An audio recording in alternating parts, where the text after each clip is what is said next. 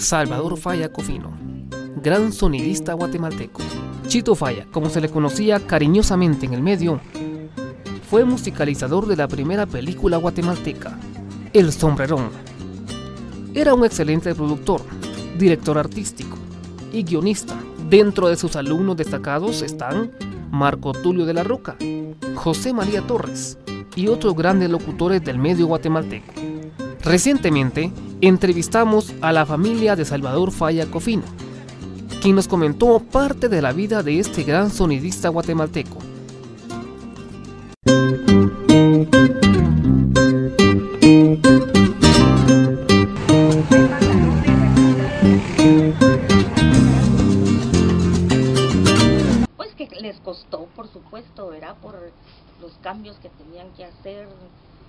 Yo, no sé cómo es eso de las películas de 35 milímetros, pero eh, con esto eh, fue con lo que ellos trabajaron, pero sí, no solo les costó, sino que sí comentaban que habían disfrutado con los artistas y con todos los montajes, los efectos de sonido, porque incluso llevaban a la casa cuando hacían los efectos de los caballos y toda la cosa, sí, ellos se gozaron. La verdad que Guayo y mi papá se gozaron haciendo la película. La película El Sombrerón fue quizá el, el, proyecto más importante en su carrera, me imagino, ¿verdad? Yo creo. Pero, pero aparte, pero, aparte de eso... Fue un ideal, ellos querían hacer cine en Guatemala. Mi papá tenía muchos proyectos para la radio de Guatemala y para, y para Guatemala. Él decía que era una herramienta muy poderosa para enseñarle, él quería enseñarle a los guatemaltecos cosas bonitas, cosas buenas y hacer programas educativos. A su homenaje que hicieron a varios locutores y lo vi subir las gradas en el Teatro de Cámara de, del Centro Cultural. Y cuando lo vi subir y, y, verlo atravesar la cosa y oír lo que decían de él, con aquella cara de, de, de sencillez y de humildad, como de quien está asumiendo que no tienen nada que decirle de qué hizo, qué dejó de hacer, porque lo que hizo es lo que era. Es decir, es como que uno es su vida, ¿verdad? Entonces cuando tiene uno esa pasión, los homenajes, pues la gente tiene, y él lo sentía de mucho gusto. Él se sintió muy halagado, pero cuando recibía las cosas uno miraba aquella sencillez del hombre. Tal vez no humildad en el sentido porque se sentía abochornado a veces, y después cuando con todos los aplausos tal vez no lo sabía manejar como uno dijera, pero era un hombre que solo mirabas tú al verlo caminar esa sencillez de quien está viviendo su pasión, el que está viviendo la razón de su vida. Esto es realmente lo que era riquísimo. ¿Con quién, con quién estuvo del, del, de los comunicadores de este país? Con todos. Él se metía en todo y cuando, eh, pero cuando encontraba algo que podía mejorarse, él estaba dispuesto para mejorarlo y si alguien quería aprender, él estaba fascinado a enseñarle porque había que hacerlo bien. El sombrerón, yo como la reja dijo, yo soy la más chiquita y toda esa parte, mucha parte de la historia del trabajo de mi papá lo conozco más de referencia. Eh, yo siento que ese fue como el proyecto del patojo que dice, hagámoslo.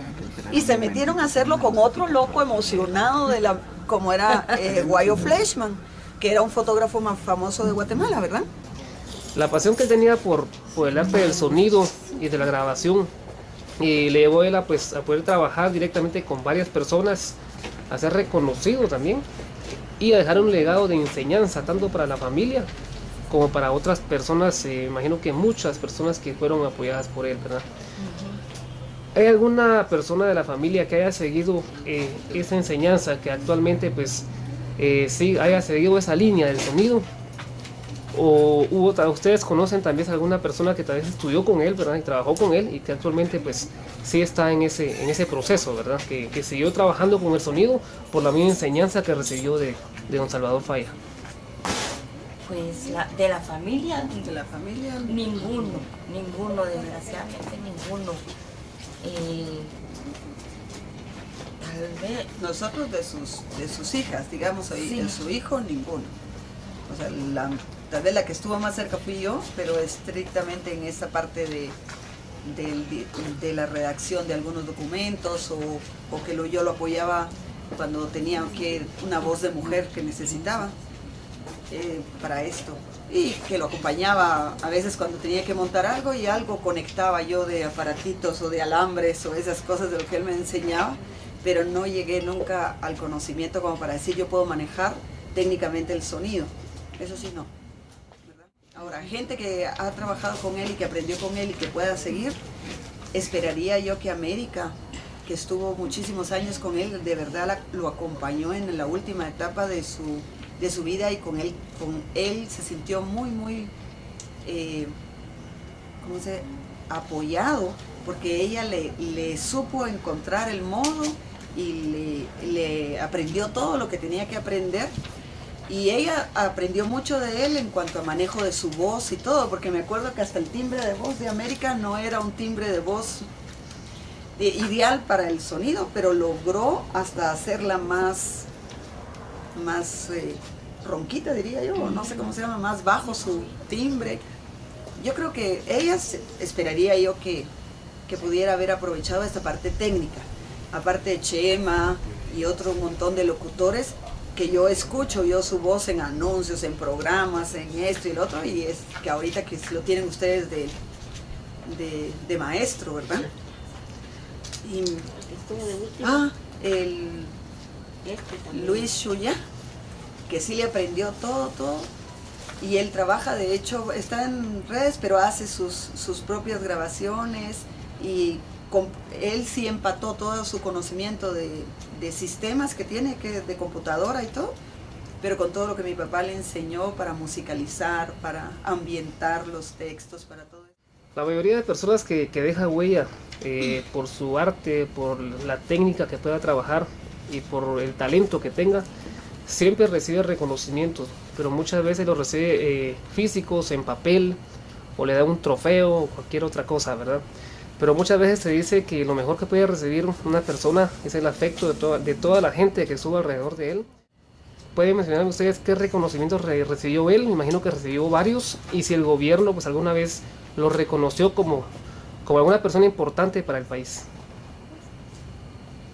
Pues eh, miren, el, esa cosa que dan del Banco Industrial, ese le dieron ese reconocimiento y él se sintió realmente realizado. Yo nunca lo he visto más se sintió importantísimo eso de que le dieran la bandera en, ese, en esa plaza y lo acompañamos pues la familia. Eh, a mí lo que me encantaba de mi papá es esa, ¿cómo te aplauden algo que es tu vida, que es tu pasión? Pero, pero como es un aplauso, es un reconocimiento, es un esfuerzo, él se sentía realmente ilusionado de que alguien dijera valió la pena lo que hiciste, porque es tu vida entera. O sea, era realmente bonito. La otra fue ese reconocimiento que hicieron a varias personas del arte de la comunicación o que, le digo en el teatro de cámara, pero no sé de dónde venía, no me acuerdo. ¿Quién se acuerda de eso? Pero no me acuerdo quién se lo dijo. Y aparte de este momento de la universidad, que fue re bonito ir a ver el salón con su foto, con todo para él y ver el estudio y que también estuvo adelante con sus amigos, con la gente que, que, él había trabajado en su época. Fueron esos momentos de caricias de verdad humanas para él, fueron muy significativas. Que se sentía medio como amillado, eso era lo que me encantaba, como amillado, pero al mismo tiempo con la ilusión de una criatura, como cuando dice te aplauden porque hiciste, lo hiciste bien, ¿verdad? Era era, no sé, a mí me encantó eso. Y las últimas más del ah, Vaticano. también, en el Vaticano, porque él sí, su pasión en el, era poder, como decía mi hermana, contribuir con algo para Guatemala. Pero él era católico y católico convencidísimo. Por ejemplo, toda la trayectoria del Papa, del Papa Juan Pablo II, se la siguió, todos sus viajes, él tenía grabaciones de todos sus discursos, Aquí cuando venía, vino, hizo video subido hasta la cúpula de Santo Domingo y se movía, ya era grande y todavía hacía esas cosas de realmente hasta ponerse en riesgo. Pero él sentía que tenía que quedar grabado, que él se gozó, por ejemplo, cuando hicieron simultáneo el rezo del rosario, que lo siguió el Papa en, desde Roma y todos contestábamos en cualquier parte del mundo al mismo tiempo el rosario. Esa, esa parte y aquí pues fue en un octubre, creo yo, eh, que fue muy especial para coronar a la, a la, Virgen. Entonces todas esas cosas fueron parte y en, ese, en, esa, en, esas, en este momento de su vida, él la radio siempre había sido su pasión, pero siempre tuvo la ilusión, la gran ilusión de hacer cine. Ese sí, siempre quedó como su, su ilusión. Y entonces hacía documentales, y a la finca de, sus, de sus, parientes llegaba y filmaba la, las cuestiones y guardaba miles, pero tenía cualquier cantidad de videos con cualquier cantidad de tomas, porque algún día me van a servir. Entonces tenía de volcanes, de siembras, de gente, de, de ríos, de animales, de todo, porque algún día le iban a servir. Esto eh, así era. Y nosotros hasta decíamos un poco en las reuniones familiares, ya papá, deje la cámara, esté con nosotros. Porque de, detrás de la cámara él estaba y entonces nosotros sentíamos como que él no estaba con nosotros. Pero después, como les decía yo, la semana antes de morir me di cuenta que detrás de la cámara miraba más de lo que nosotros nos imaginábamos de nosotros mismos. Lo único es que no nos lo decía, ¿verdad? eso, fue, eso fue una experiencia muy bonita y insisto que en realidad uno no debe perderse en tener expectativas de las personas, sino uno debería aprender a vivir con las personas, con lo que somos cada uno y con lo que tenemos para ofrecer. Y eso lo aprendimos ya. Después nos fue muy agradable ya hablar de mi papá sin, sin expectativas, sino con la lección que nos había dado. ¿Verdad? Porque al final, sí, pero es que mi papá cuando yo llegaba ni siquiera decía y que no sé qué, que no sé cuánto. ¿Verdad? Pero ya realmente es más el orgullo que tenemos de la lección porque son dos, como tres palabras claves. Una responsabilidad total con su trabajo. No hacía nada que no fuera bien hecho y acabado. O sea, nada dejaba medias y si estaba mal hecho no lo hacía. Okay. O sea, hasta que no lo puliera. Eso sí. era una cosa muy importante. Pero solo la otra. Esta eh, perseverante, o sea, perseveraba, perseveraba hasta conseguir lo que quería y coherente.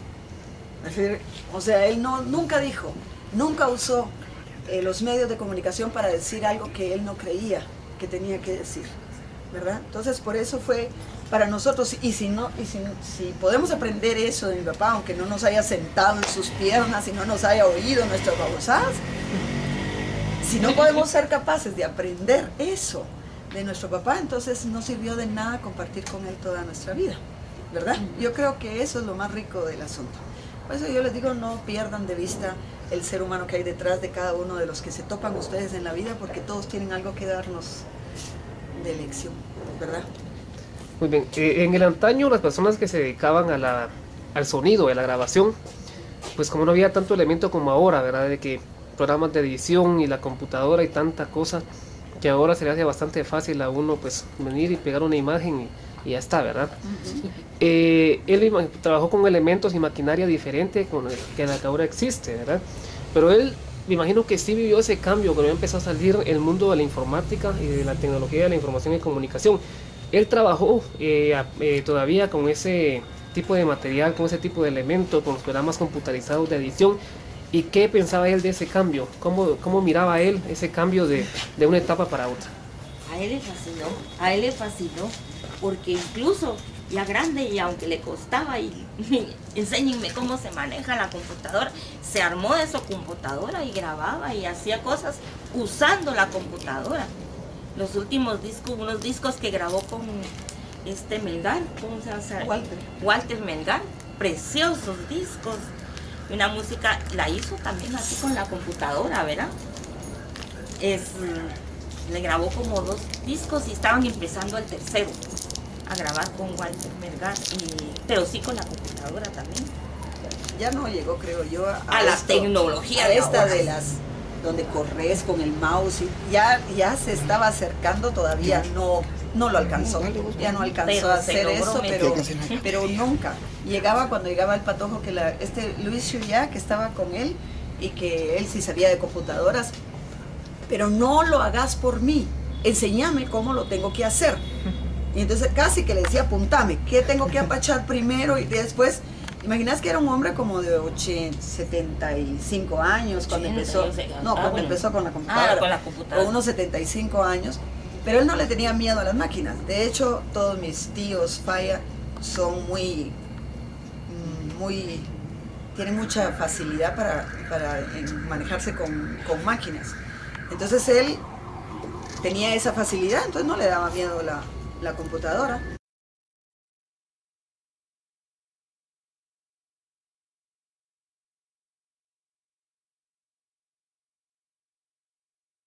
Él decía que la radio era un amigo que le habla muy de cerca al otro.